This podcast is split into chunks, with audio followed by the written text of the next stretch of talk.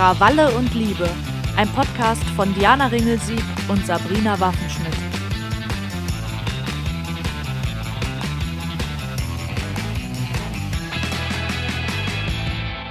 Hallo zusammen, hier spricht Diana und ich sage herzlich willkommen zu einer außerplanmäßigen Sonderfolge zu den aktuellen Geschehnissen im Fall Rammstein. Eigentlich sollte ja heute unser Krawalle und Liebe Staffelfinale zum Thema selbstbestimmtes Reisen erscheinen. Aber wir haben uns heute Morgen am Sonntag, den 18.06., für eine spontane Planänderung entschieden. Denn ich bin ja jetzt schon ein paar Tage hier bei Sabrina in Hamburg zu Besuch und wie viele von euch umtreibt auch uns der öffentliche Umgang mit den systematischen sexualisierten Übergriffen durch den Frontmann Till Lindemann sehr. Ja, und dann ist heute Morgen etwas passiert, das mich einfach so unfassbar wütend gemacht hat und das Fass einfach zum Überlaufen gebracht hat.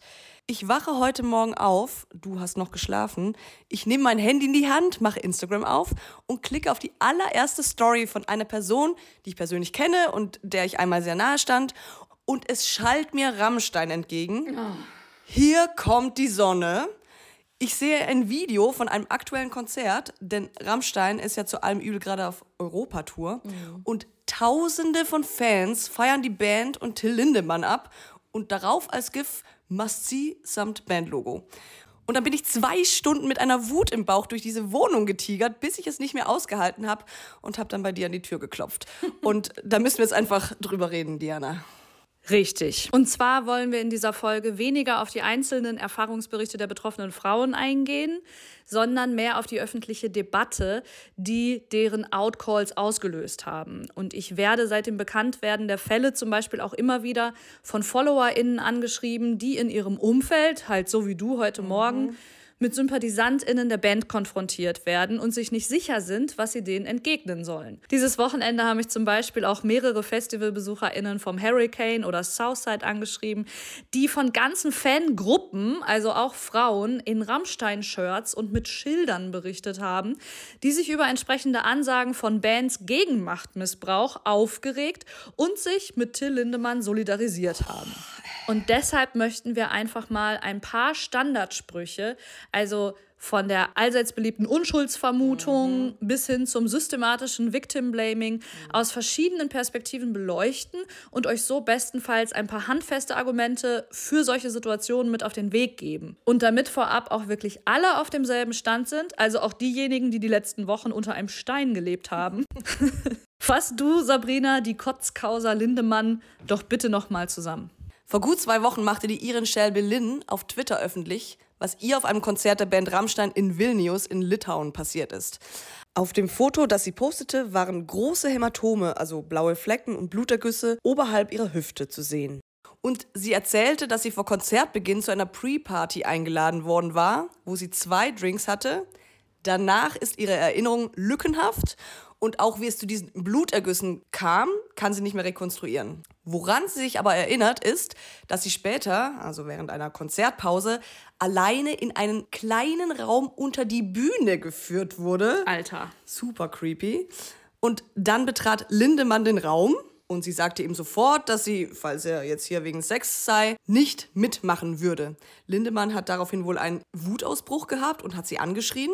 Und was dann passiert ist, da kann sie sich eben nicht dran erinnern. In einem späteren NDR-Interview sagte sie aber dann, dass sie sich zu fast 100% sicher sei, dass ihr Drogen verabreicht wurden. Aber was hier nochmal betont werden muss, sie hat zu keinem Zeitpunkt von einer Vergewaltigung gesprochen. Stimmt. Und das spielt insofern eine Rolle, dass ihre spätere Klarstellung, in der sie sagte, dass Lindemann sie nicht angefasst und vergewaltigt habe, lediglich eine Reaktion darauf war, dass ihr Tweet mehrfach falsch ausgelegt worden mhm. war und das auch von den Medien. Das heißt, sie hat ihren ersten Tweet lediglich nur noch mal bestätigt. Einige Medien haben diese Klarstellung dann jedoch als Zurückrudern ausgelegt, sprich, sie haben das genutzt, um sie zu silenzen. Und das hat natürlich sehr viele Menschen dazu inspiriert, diese Information aufzugreifen und zu übernehmen. Seither berichten zahlreiche weitere Frauen, dass sie gezielt für sexuelle Handlungen mit Lindemann rekrutiert wurden ohne dass ihnen aber erzählt worden sei, dass es dabei konkret um Sex geht. Und das zeigt ja auch noch mal mehr, dass es hier eben um einen Machtmissbrauch geht. Denn wenn es ihm einzig und allein um konsensualen Sex ginge, könnte man den Frauen ja auch ganz direkt sagen, hey Leute, wir suchen Frauen, die Sex mit Lindemann haben wollen, wer hat Bock? Ich wette, da würden sich einige melden. Naja, natürlich gäbe es auch da weiterhin ein Machtgefälle zwischen Rockstar und Fan, aber es wäre einfach eine ganz andere Ausgangslage. Und das passt dann eben auch dazu, dass in diesem Zusammenhang mehrere Betroffene vermuten, dass ihnen K.O.-Tropfen verabreicht wurden, um sie gefügig zu machen. Also wir halten fest, es gibt inzwischen zahlreiche Betroffene, die davon berichten, dass bei Rammstein-Konzerten junge Frauen, und wir sprechen da von 18- bis 25-Jährigen, gezielt für Sex mit Till Lindemann rekrutiert werden. Dazu gehören unter anderem Schilderungen von Blowjobs, die einfach mal zwischen zwei Songs stattfinden. Das Schema ist immer dasselbe. Die jungen Frauen werden im Vorfeld über Social Media oder auf den Konzerten selbst angesprochen und zu Backstage-Partys eingeladen. Eine Schlüsselfigur in dem Ganzen ist die Casting-Direktorin Alena Makeva, von der sich die Band inzwischen auch getrennt hat. Und ganz wichtig, mehrere Frauen haben ihre Erzählung an Eidesstadt versichert. Zudem belegen auch zahlreiche Screenshots von WhatsApp- und Instagram-Chats sowie Fotos entsprechende Aussagen. Beweise gibt es also genug. Ja, am 5. Juni hat dann auch die deutsche Schauspielerin und YouTuberin Kyla Scheiß ein halbstündiges Video auf YouTube veröffentlicht, in dem sie die Missbrauchsvorwürfe gegen Till Lindemann aufgreift und von ihren eigenen Erfahrungen berichtet. Auch sie wurde 2022 von dieser Alena Makeva für eine von Lindemanns Aftershow-Partys auserwählt und sie erzählt in dem Video sehr eindrucksvoll und vor allem sehr detailliert, wie perfide dieses System des Machtmissbrauchs funktioniert. Aber schaut's euch einfach selber an. So, und jetzt kommen wir zum Status quo. Till Lindemann bestreitet die Vorwürfe. Klar. Die Band hat in einem Statement vor zwei Wochen auf Instagram gepostet, dass sie, ich zitiere, jede Art von Übergriffigkeit ablehnen dass die Betroffenen ein Recht auf ihre Sicht der Dinge haben. Wirklich nett. ne? Und sie enden mit einem Satz, wir, die Band, haben aber auch ein Recht, nämlich ebenfalls nicht vorverurteilt zu werden. Zu den bisherigen Konsequenzen. Die Berliner Staatsanwaltschaft hat laut einem Bericht des RBB nun Ermittlungen gegen Till Lindemann und Alena Makeva aufgenommen. Universal, also das Musiklabel von Rammstein, hat nach Informationen von NDR und SZ die Zusammenarbeit mit der Band bis auf weiteres ausgesetzt. Das heißt, das Label hat vor allem die Promotion des aktuellen Albums und der laufenden Tour eingestellt. Doch die Konzerte finden bisher alle wie geplant statt und sind ausverkauft. Ja, also was mich oder uns beide ja von Anfang an total aufgeregt hat, ist ja die Tatsache, dass alle so überrascht tun. Deshalb haben wir mal drei exemplarische Aussagen von Till Lindemann zusammengetragen, die eindeutig zeigen, dass er eben nicht erst seit gestern ein problematisches Verhältnis zu Frauen und Sex hat und dass er eben auch nie ein Geheimnis mhm. daraus gemacht hat. Erstens, allen voran ist da natürlich dieses Gedicht mit dem Titel Wenn du schläfst, das 2020 in Till Lindemanns Sammelband 100 Gedichte im Kiwi Verlag erschienen ist. Und da das Gedicht aktuell zwar oft erwähnt, aber nur selten zitiert wird, möchte ich es zur besseren Einordnung an dieser Stelle auch gern nochmal vorlesen. Ich schlafe gerne mit dir, wenn du schläfst, wenn du dich überhaupt nicht regst, Mund ist offen, Augen zu, der ganze Körper ist in Ruhe. Kann dich überall anfassen, schlaf gerne mit dir, wenn du träumst. Und genau so soll das sein. So soll das sein, so macht es Spaß. Etwas Rohhypnol im Wein, etwas Rohhypnol ins Glas. Kannst dich gar nicht mehr bewegen und du schläfst. Es ist ein Segen. Oh, unfassbar einfach, wenn man sich vor Augen führt, wie vehement dieses Gedicht damals unter dem Deckmantel der Kunstfreiheit und des lyrischen Ichs verteidigt wurde. Und jetzt stehen wir drei Jahre später da und es melden sich zahlreiche rekrutierte weibliche Rammstein-Fans zu Wort, die von, ich zitiere, Benommenheitszuständen und Erinnerungslücken berichten, wie sie durch Rohypnol, besser bekannt als K.O.-Tropfen, hervorgerufen werden. Ja, absolut. Das ist wirklich unfassbar alles. Weiter geht's mit zwei bedenklichen Zitaten, die ich in dem aktuellen BuzzFeed-Artikel Fünf Aussagen, die Till Lindemann überführen, gestoßen bin. Das erste Zitat ist aus einem Viva-Interview von 1995, in dem es unter anderem um den Rammstein-Song Du riechst so gut ging. Lindemann sagt in diesem Interview, Zitat, Frauen wollen ja, dass man ihnen nachsteigt. Das ist das normale Balzverhalten. Im Folgenden vergleicht er Menschen mit Vögeln. Mm, super. Und sagt weiter, sie kämpfen miteinander und das Weibchen steht da und wartet, dass etwas passiert. Sie lassen sich umgarnen. Man steigt einer Frau also nach. Das ist das Normalste der Welt. Das ist das Normalste der Welt. Das zweite Zitat stammt aus einem Playboy-Interview aus dem Jahr 2006. Also elf Jahre später Damals wurde der 42-jährige Sänger auf den Altersunterschied zu seiner 28-jährigen Freundin angesprochen und seine Antwort lautete, ich könnte mir nicht vorstellen, mit einer gleichaltrigen Frau zusammen zu sein. Ja, warum nur? Bereits diese Aussage vor 18 Jahren erklärt ja, warum bei den Konzerten heute gezielt Frauen in einem Alter von bis zu 25 Jahren für Backstage-Sex mit ihm gecastet werden. Denn es zeigt, wie früh sich dahingehend bereits ein Schema abgezeichnet hat. Darauf ist übrigens auch Sophie Passmann in ihrem neuen Podcast Sunset Club mit Joko Winterscheid eingegangen. Sie betonte nochmal, dass das Alter, ginge es bloß um eine Vorliebe für junge Frauenkörper, eigentlich keine Rolle spielen dürfte, denn mit 26 ist eine Frau ja auch noch jung. Bei so eng abgesteckten Castingvorgaben geht es eben vielmehr darum, junge Frauen zu finden, die aufgrund mangelnder Erfahrungswerte noch viel leichter zu manipulieren sind. Und da hat Sophie Passmann einen Punkt, denn ohne den Betroffenen ihre ihre Entscheidungsfähigkeit absprechen zu wollen. Wir können uns ja bestimmt alle an Situationen mit Anfang 20 erinnern oder an Typen, mit denen wir damals mal was hatten, wo wir jetzt rückblickend sagen würden, oh Gott, war ich dumm. Soll heißen, vieles davon würde uns heute mit über 30 wahrscheinlich nicht mehr passieren, weil wir vieles ganz anders hinterfragen, Grenzen aufzeigen und uns bestenfalls auch zur Wehr setzen. Und genau das will Lindemann durch seine Alterszielgruppe offenbar vermeiden. Und genau da kommen wir jetzt zur eigentlichen Debatte. Denn das Erste, was nach dem Bekanntwerden von solchen Machtmissbrauchsfällen laut wird, insbesondere wenn berühmte Personen involviert sind, ist die Unschuldsvermutung.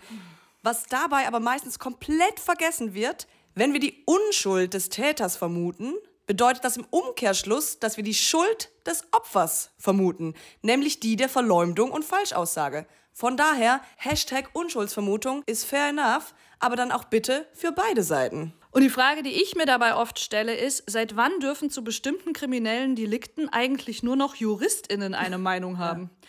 Angenommen, ein Manager, der in Anzug und Krawatte eine Rammstein-Show besucht, wird in der Konzertpause gefragt, ob er später zur Backstage-Party kommen möchte. Und dort wird ihm dann ein blaues Auge auf dem Klo verpasst und die Brieftasche geklaut. Würden dann auch alle sagen, ja, was hat er denn erwartet, wenn er in dem Outfit auf ein Rockkonzert geht? Würden die Leute dann auch sagen, ja, wer weiß, wie viel Bier der Typ schon getrunken hatte? Oder ist ja auch ein bisschen naiv von ihm, man muss ja schließlich auf sich aufpassen. Ja, genau, vielleicht hat er die Brieftasche ja auch bloß verloren, weil er besoffen war. Wurde ihm gar nicht geklaut. Oder er hat es frei erfunden, weil er dem Image der Band schaden mhm. will. Das glaube ich nämlich nicht, denn bei all diesen Sprüchen handelt es sich um Silencing-Methoden, die einzig und allein dazu dienen, Frauen ruhig zu stellen, deren Aussagen Männern schaden könnten. Und zwar insbesondere alten weißen Cis-Männern, den privilegiertesten Menschen überhaupt. Bei dem Beispiel mit dem Anzugstyp würde niemand Unschuldsvermutungen schreien, bis es ein Gerichtsurteil gibt. Und erst recht nicht, wenn sich nach dem ersten viele weitere Männer melden würden, die gezielt hinter die Bühne eingeladen und dort ausgeraubt worden wären. Würde es sich bei den Geschädigten ausschließlich um Männer handeln, davon bin ich überzeugt, hätten sehr wohl alle eine Meinung dazu, noch bevor es zu einer Rechtsprechung kommt. Was mich auch richtig aufregt, dass das oft in Verbindung mit dieser absurden Behauptung geschieht, die Betroffenen sagen das nur, nur weil sie Fame wollen. Oh, ja. ja. Was für ein Fame ist das bitte? Dir glaubt keiner, oft noch nicht mal die Polizei. Die Leute zeigen auf dich und sagen, wie naiv, selbstschuld. Dir drohen fremde Menschen. Also, um das mal zu verdeutlichen, Rammstein-Fans haben online ein Kopfgeld auf Shelby Lynn ausgesetzt. Und im Zweifel verfolgt dich das für immer. Also wirklich? Ist das der Fame, den diese Frauen wollen? Und an dieser Stelle auch nochmal zum bereits erwähnten Video von Kyla Scheiß. Die 21-Jährige hat ja diesen Fame schon seit dem Teenageralter. Sie ist Schauspielerin, hat schon 2016 in Fernsehsendungen mitgespielt und später als YouTuberin Karriere gemacht. Laut Wikipedia hatte sie bereits letztes Jahr 726.000 AbonnentInnen, weshalb sie schon lange vor ihrem Rammstein-Video zu den erfolgreichsten Influencerinnen gehörte und diese Art Fame gar nicht nötig hat. Im Gegenteil, sie wollte schon 2022 nach ihrer eigenen Backstage-Erfahrung nach einem Rammstein-Konzert an die Öffentlichkeit gehen, doch ihr Management hat ihr aus Imagegründen davon abgeraten. So viel dazu. Und davon ab, selbst wenn kein Strafbestand vorliegt, also in dem unwahrscheinlichen Fall, dass nach diesem suspekten Recruiting alle sexuellen Handlungen im gegenseitigen Einverständnis passieren. Wieso tun eigentlich alle so, als sei es das Normalste der Welt, einem abgehalfterten ja. 60-jährigen Rockstar Frischfleisch auf einem Silbertablett zu servieren? Denn das ist ja nichts anderes als eine organisierte Fleischbeschau, bei der junge Frauen wie Vieh behandelt werden. Und da stecken eben nicht nur Strukturen, sondern auch ein krasses Machtgefälle dahinter. Und um noch mal ganz kurz darauf zurückzukommen, dass ja gerade alle so überrascht tun, ich habe ja letztes Jahr ein Buch mit meiner Mitstreiterin Ronja Schwikowski herausgegeben, Punk as Fuck. Ein Sammelband, in dem wir Erfahrungsberichte von 50 Flinter in der deutschen Punk-Szene gesammelt haben, sprich von 50 Frauen, Lesben, inter, nicht-binären, trans- und agender-Personen. Und meine Freundin Uli Lettermann berichtete damals schon von einem Prozedere, dessen Zeugin sie backstage bei einem Festival in den Nullerjahren geworden ist. In ihrem Beitrag schreibt sie, Einmal bekam ich zum Beispiel mit, wie hübsche Frauen, so lautete original das Kriterium, bei einem Festival im Auftrag einer der weltweit berühmtesten englischen Rockbands gescoutet wurden. Die Auserwählten wurden mit Backstage-Pässen ausgestattet, was ihnen Zugang zur Aftershow-Party und manchmal auch zum Privatbereich des Frontmanns gab. Bestenfalls hatten alle eine gute Zeit. Doch die Art und Weise, auf die Frauen dabei objektifiziert und als Gespielinnen wie in einem Supermarkt ausgesucht wurden, verstört mich bis heute. So, kommt euch das bekannt vor? Diese Geschichte ist letztes Jahr in unserem Buch erschienen und hat sich bereits vor rund 20 Jahren zugetragen. Und deshalb nehme ich persönlich niemandem aus der Branche, der oder die backstage regelmäßig mit Bands dieser Größe zu tun hat, diese schockierten Reaktionen ab. Denn, und da müssen wir an diesem Punkt aufpassen, Rammstein darf jetzt nicht als perverser Einzelfall inszeniert werden, denn das hätte zur Folge, dass die Akte für alle anderen Bands geschlossen wird. Ja, kommen wir nochmal zu einer weiteren perfiden Methode, wie mit Opfern in diesem und in ähnlichen Fällen umgegangen wird, dem Victim Blaming. Denn wenn die Leute den Betroffenen dann immerhin schon mal glauben, dass ihnen backstage etwas passiert ist, wird ihnen oft selbst die Schuld gegeben. Also allein wie oft ich das jetzt in den letzten zwei Wochen in persönlichen Gesprächen, Diskussionen zum Fall Lindemann gehört habe, das ist schon echt alles schlimm. Aber ganz ehrlich, das ist halt schon auch ein bisschen naiv. Ich meine, Sex, Drugs und Rock'n'Roll, da geht man doch erst gar nicht mit, wenn man sowas nicht will. Also da musst du schon mit rechnen, ne? Und da muss ich jetzt einen Tweet von der Autorin und Kolumnistin Katja Berlin zitieren, der es perfekt auf den Punkt bringt. Sie twitterte am 6.6., weil sich das anscheinend noch nicht überall herumgesprochen gesprochen hat, auch naive Mädchen dürfen nicht missbraucht werden. Amen. Und denken wir diesen Gedanken doch einmal weiter. Kommen wir noch zu einem ganz anderen Punkt. Denn auf der einen Seite schreien Männer immer Einzelfall und Hashtag not all men. Gleichzeitig hat sich unsere Gesellschaft aber offenbar darauf verständigt, dass man damit ja rechnen müsse. Und sowieso, Boys will be Boys. So sind sie nun mal. Also, was denn nun? Sind es jetzt Einzelfälle oder müssen wir uns doch grundsätzlich von Männern in Acht nehmen, weil sie gar nicht anders können? Apropos Victim Blaming. Bei dem Thema kommen wir natürlich auch nicht drum herum, über das Statement von Rammstein-Drummer Christoph Schneider zu sprechen, mhm. das er vor zwei Tagen bei Instagram gepostet hat. Und deshalb haben wir beschlossen, seinen Post im Folgenden zu zitieren und seine Aussagen auch direkt mal für alle einzuordnen. Sabrina, fang du doch mal an. Zitat. Die Anschuldigungen der letzten Wochen haben uns als Band und mich als Menschen tief erschüttert. Ich fühle mich wie im Schock durch die Dinge, die in den sozialen Medien und der Presse über unseren Sänger geteilt und gedruckt werden. Also, er ist geschockt über die Berichterstattung, aber nicht darüber, was sein Bandmitglied tut, oder wie soll man das jetzt deuten? Gut, es geht weiter. Weiter schreibt er über das Ab und Auf der Emotionen für sie als Bandmitglieder. Also auch da, es geht ihm nicht um die Betroffenen, er inszeniert die Band als Opfer. Weiter heißt es, Nein, ich glaube nicht, dass etwas strafrechtlich Relevantes, wie zum Beispiel der Einsatz von K.O.-Tropfen, passiert ist. Nein, ich glaube nicht, dass etwas Verbotenes vor sich ging, habe so etwas nie beobachtet und dergleichen auch von niemandem aus unserer hundertköpfigen Crew gehört. Okay, interessant, dass er bei einer so großen Crew, nämlich hundertköpfig, den Überblick behält. Vor allem aber auch über Till Lindemanns Privatbereich. Aber naja, es geht natürlich noch weiter. Er sagt, Alles, was ich von Tills Partys mitbekommen habe, waren erwachsene Menschen, die miteinander gefeiert haben. Und trotzdem sind anscheinend Dinge passiert, die, wenn auch rechtlich okay, ich persönlich nicht in Ordnung finde. Gewisse Strukturen sind gewachsen, die über die Grenzen und Wertvorstellungen der restlichen Bandmitglieder hinausgingen. Es ist auch deshalb wichtig, dass Tills Partys nicht mit unseren offiziellen Aftershow-Partys verwechselt werden.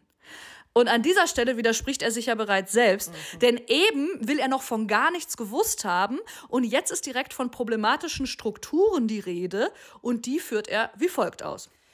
Till hat sich in den letzten Jahren von uns entfernt und seine eigene Blase geschaffen mit eigenen Leuten, eigenen Partys, eigenen Projekten. Das hat mich traurig gemacht, definitiv.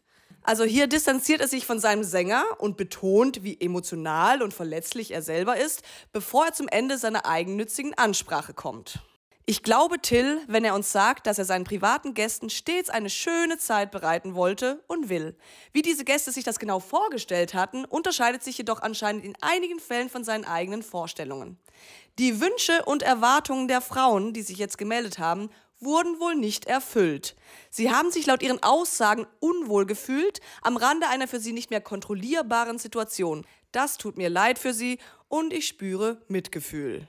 Na super. Also anders ausgedrückt, diese Frauen sind seiner Auffassung nach an ihren eigenen Wunschvorstellungen gescheitert. Ich meine schon allein die Formulierung der nicht erfüllten Wünsche hier geht es ja nicht darum, dass die Betroffenen vom Sex noch gerne eine Fußmassage gehabt hätten. Wir reden hier von Betäubungsmitteln, von Filmrissen und von Blutergüssen. Umso erschütternder ist es, dass die Band gerade weitermacht, als sei nichts gewesen. Allein in München etwa 60.000 Fans strömen bei jedem der drei Rammstein-Konzerte ins Münchner Olympiastadion. Branchenexperten schätzen, dass die Band mit jedem Konzert etwa 1,5 bis 2 Millionen verdient. Also Gewinn, nicht Umsatz. Wie gigantisch diese Marke Rammstein tatsächlich ist, muss man sich erstmal vor Augen führen. Laut einem Artikel von kapital.de gilt Rammstein in der Branche als unangefochtener Topverdiener im deutschen Showbusiness. Selbst global sollten aktuell nur fünf weitere Bands einen höheren Umsatz erwirtschaften, darunter Superstars wie Elton John oder Coldplay. Die höchsten Gewinne fährt Rammstein dabei laut Branchenexperten mit Konzerten ein. Und es sind ja nicht nur die Konzert-, Merchandise- und Platteneinnahmen, die vor allem den Frontmann so unfassbar reich machen. On top kommen ja noch etliche weitere Einnahmequellen. Laut eines aktuellen Artikels des Nachrichtenportals T-Online ist Till Lindemann zum Beispiel der umsatzstärkste deutsche Gegenwartsdichter. Das muss man sich mal reinziehen. Davon träumen andere und für ihn ist das ein Nebenverdienst. Immerhin hat sein Verlag Kiepenheuer und Wietsch die Zusammenarbeit nun endlich beendet. Aber auch Wein, Schokolade und Parfüms zählen zum Rammstein-Sortiment, an dem er mitverdient. Die Drogeriekette Rossmann hat gerade erst die Düfte mit den Namen Kokain, Sex und Pussy aufgrund der Vorfälle aus dem Sortiment genommen. Und bevor jetzt irgendwer Mitleid mit dem Multimillionär bekommt, die aktuelle mediale Aufmerksamkeit und das Wohlwollen seiner treuen Fans sorgt laut Spiegel gerade dafür, dass sechs der insgesamt acht Rammstein-Alben in den aktuellen Charts vertreten sind. Das jüngste Album mit dem Titel Zeit kletterte am vergangenen Freitag von Platz 29 auf Platz 10. Die Vorgängerplatte Rammstein schaffte es vom 52. auf den 20. Platz. Das Album Mutter aus dem Jahr 2001, ich meine, es ist über 20 Jahre alt, stieg letzte Woche von Platz 61 auf Platz 25 und mit dem Lied Sonne schafften sie es sogar, einen alten Song zurück in die Singlecharts zu bringen. Anstatt finanzieller Einbußen regnet es daher gerade regelrecht Kohle für Lindemann. Ja, und vor diesem Hintergrund ist es natürlich auch nicht verwunderlich, dass Lindemann sich die besten Staranwälte leisten kann, die nun fleißig Unterlassungsaufforderungen verteilen, um betroffene Frauen zum Schweigen zu bringen. Im Klartext bedeutet das, dass den Opfern nun Strafanzeigen drohen und dass es teuer für sie werden kann. Aus diesem Grund haben Prominente wie unter anderem Jasmina Kunke, Nora Tschirner, Rezo und Caroline Kebekus vor wenigen Tagen eine Crowdfunding-Kampagne auf betterplace.org ins Leben gerufen, um die Betroffenen finanziell aufzufangen und es ihnen zu ermöglichen, gegen Lindemann auszusagen. Und zwar ohne, dass sie Gefahr laufen, sich finanziell zu ruinieren. Die von der Amadeo Antonio Stiftung unterstützte Kampagne mit dem Titel Wie viel macht ein Euro findet im Rahmen des Sheroes Fund für Heldinnen der Demokratie statt. Und da kommt ihr ins Spiel. Till Lindemann hat Kohle ohne Ende, aber mit der darf er sich nicht freikaufen können, indem er die besten und skrupellosesten Anwälte für sich in den Ring schickt. Aber wir, wir sind mehr. Und das heißt, wenn auch nur alle einen Euro geben, kann das am Ende reichen, den Betroffenen einen fairen Prozess zu ermöglichen. Und deshalb ist dieses Crowdfunding so unfassbar wichtig. Denn die drohenden Prozesskosten sind nicht zu unterschätzen und es darf einfach nicht sein, dass Till Lindemann mit seinem Abmahnungssilencing durchkommt. Bloß weil er die nötige Kohle hat. Ich meine, allein das eingangs zitierte Statement der Band ist ja wohl ein schlechter Witz. Wir erinnern uns, diejenigen, die Anschuldigungen gegen die Band erhoben haben, hätten ein Recht auf ihre Sicht der Dinge. Und sie als Band hätten das Recht, nicht vorverurteilt zu werden. Aber genau das gilt eben nur, wenn angeschuldigt Beschuldigte und Klägerinnen sich wenigstens vor Gericht auf Augenhöhe begegnen können und die juristischen Einschüchterungsversuche im Keim erstickt werden können. Ja, Diana, da haben wir uns ein bisschen in Rage geredet. Zu Recht. Äh, zu Recht. Wir hoffen, dass unsere Einordnung dieser öffentlichen Debatte um den Fall Lindemann hier und da etwas Licht ins Dunkel bringt und dass wir dem einen oder der anderen ein paar Argumente an die Hand geben konnten, wenn es um den organisierten Machtmissbrauch geht, der auf Rammstein-Konzerten stattfindet. Ja, bleibt laut gegen Menschen, die sexualisierte Übergriffe und Machtmissbrauch verharmlosen, indem sie Aussagen von Betroffenen in Frage stellen. Lasst euch nicht das Recht auf eine Meinung absprechen, nur weil ihr keine JuristInnen seid. Bleibt einfach laut gegen Leute, die die Unschuldsvermutung nur einseitig gelten lassen. Lasst euch nicht aus Angst, eure Lieblingsband zu verlieren, dazu verleiten, euch nicht mit Betroffenen zu solidarisieren. Seid laut, wann immer Opfern suggeriert wird, an irgendwas selbst schuld zu sein. Und ruht euch bitte, bitte nicht darauf aus, dass Rammstein für euch vielleicht nur ferne Exoten sind, sondern seid genauso konsequent, wenn es beim nächsten Mal um eine Band aus eurer eigenen Playlist geht. Bleibt solidarisch und passt aufeinander auf. Ja, dem habe ich nichts hinzuzufügen, außer einen kleinen Servicehinweis. Das eigentlich für heute geplante Finale unserer ersten Krawalle und Liebe Staffel wird nicht erst, wie gewohnt, in 14 Tagen, sondern bereits nächste Woche Montag erscheinen, damit ihr nicht so lange warten müsst. Ja, na toll, Diana. Jetzt haben wir unseren letzten gemeinsamen Urlaubstag von morgens bis in die Nacht mit Till Lindemann verbracht. Danke, Rammstein. genau. Danke für nichts.